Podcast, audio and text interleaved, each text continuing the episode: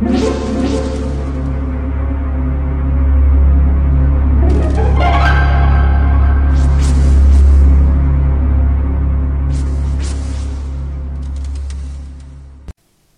家好，我是小依依，欢迎收听一分钟破案。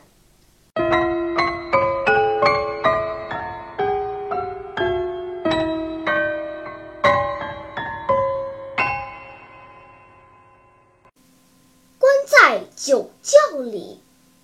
杰克先生一向都是星期五上午乘九点五十三分的快车离开他工作的城市，两个小时后到达他郊外的住宅。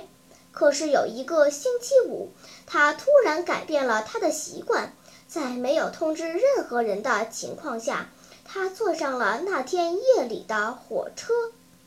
回到家里已近午夜零点。他听见他的秘书阿旺正在地下室的酒窖里面喊救命。杰克砸开门，将秘书放了出来。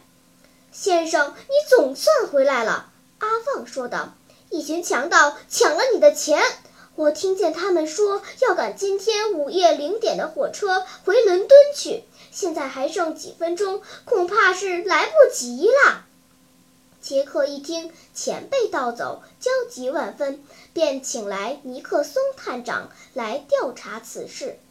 探长找到阿旺，问：“你说是几个强盗用枪威胁你，逼你打开保险柜的？”“是的。”阿旺答道。“然后他们又逼我服下了一粒药片，大概是安眠药之类的东西。我醒来时正赶上先生下班回来。”尼克松探长检查了酒窖，这是个并不很大的地窖，四周没有窗户，门可以在外面锁上，里面只有一盏二十五瓦的灯泡，发出不太明亮的光，但照明用足够了。探长在酒窖里找了一块老式机械表，他问阿旺：“发生抢劫时，你带着这块表吗？”嗯，是是的，秘书回答。那么，请你好好说说，你把钱藏哪儿了？你和那些强盗是一伙的。阿旺一听，顿时瘫倒在地。请问，尼克松探长是根据什么才这样判断的呢？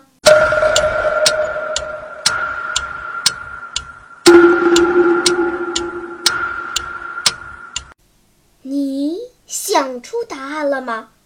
现在是拨开云雾探寻真相的时刻。由于酒窖四周没有窗户，阿旺若真的失去知觉，醒来后就无法知道外面是白天还是黑夜。尽管是有老式手表，他也无法知道当时到底是中午十二点还是夜里零点。而现在，阿旺知道是午夜零点，这说明他就是作案者。